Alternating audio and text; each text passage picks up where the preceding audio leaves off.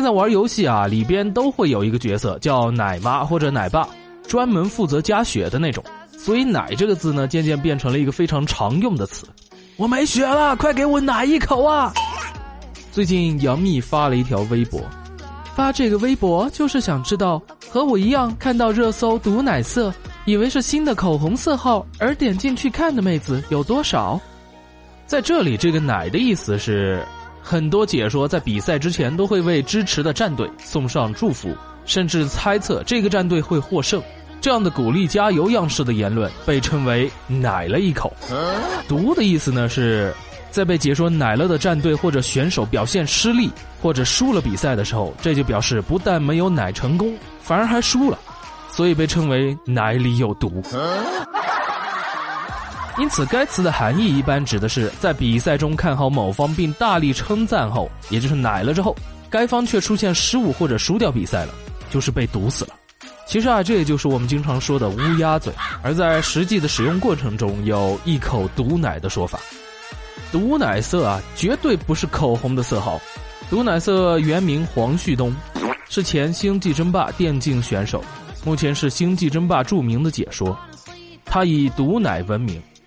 很多几乎不可能发生的事儿，被他说过之后啊，都会应验。他和局座张召忠一起被人称为神秘的东方力量。不过黄旭东自己坚称，我在职业生涯里百分之八十都是正奶，可是那百分之二十的毒奶却偏偏被大家记住了，还做成了紧急。比如说，二零一六年一月三日，法国国家杯打响。赛前的时候，黄旭东就说：“啊，输不了的，我跟你们说，这比赛可能五比零就结束了。韩国那边张辽、吕布都有，肯定赢啊。要是输了，我马上把微博名改为毒奶色。”于是，法国五比零战胜了韩国。著名解说黄旭东的微博名正式改名为了毒奶色。赛后啊，黄旭东还狡辩道。这个谁能想到吧？就好像我跟你说，中国乒乓球要被人打成五比零，你信吗？中国乒乓球队表示，我有一种不祥的预感。二零一七年，在一期直播节目中，黄旭东又说：“我跟你们说啊，中国乒乓球是已经超出三界之外了。我们要是像训练国乒一样训练星际，真的能把韩国人暴打。”另外一个解说孙一峰就说。呃，照你的意思，乒乓球就永远是冠军了。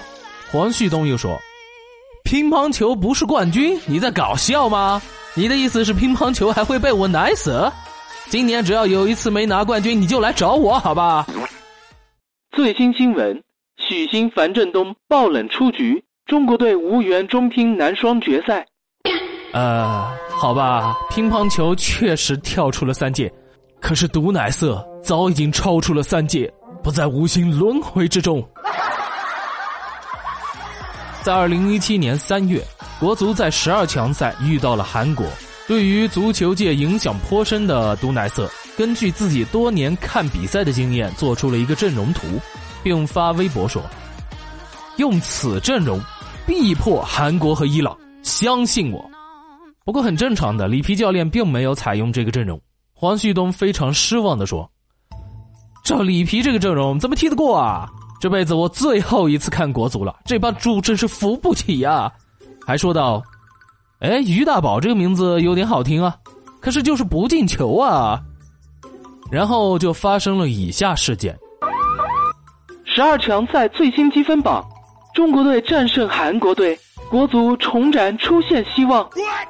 凭借于大宝的头球，国足在十二强赛终于迎来了首胜。这也是国足首次在本土战胜韩国队。这件事儿发生的当晚，就被网友们送上了微博热搜的前十。黄旭东这个名字也被越来越多的人所知晓。在这个足球圈子里啊，毒奶色已经不是第一次发功了，而且他的奶力早已经飘出了国门，飘向了国际。比如说之前的欧洲杯八分之一决赛，巴黎对巴萨，在巴萨大比分落后于巴黎的情况下，瑟总再次凭借他多年看球的经验，做出了如下的判断：这个巴萨怎么可能翻盘啊？神将卡瓦尼在此啊，要是巴萨能赢，我直播穿女装。然后巴萨以总比分六比五淘汰了大巴黎。坑爹呢这是！赛后毒奶色已经爆炸了，我他妈，队长，巴黎你就不能长点心吗？领先那么多分，好好的防守不行吗？看个球心都被炸碎了，好吧，我周日女装直播，愿赌服输。我先去网购女装了，愿赌服输。黄旭东周日直播穿女装。哎，女装你准备了什么款式啊？还是直接胸罩外穿一个？哎，我买了一套女仆装，在路上，如果周日到的话，就周日穿呗。你买的可是要有黑丝或者网状丝袜的啊！啊，还有啊，周宁，周日那天你去一下色总家，找个适合他形象的产品，给他去拍个广告。反正人都丢了，也不在乎多丢点儿。我操，你至于吗？无所谓啊，反正你那天直播肯定也会被各种人截屏录像什么的，脸都丢完了，不如想点办法赚点钱打打广告啊！我从未见过有如此厚颜无耻之人。所以，如果你现在百度搜黄旭东女装的话，仍然会搜到很多的内容。不过。这个女仆装的样子就。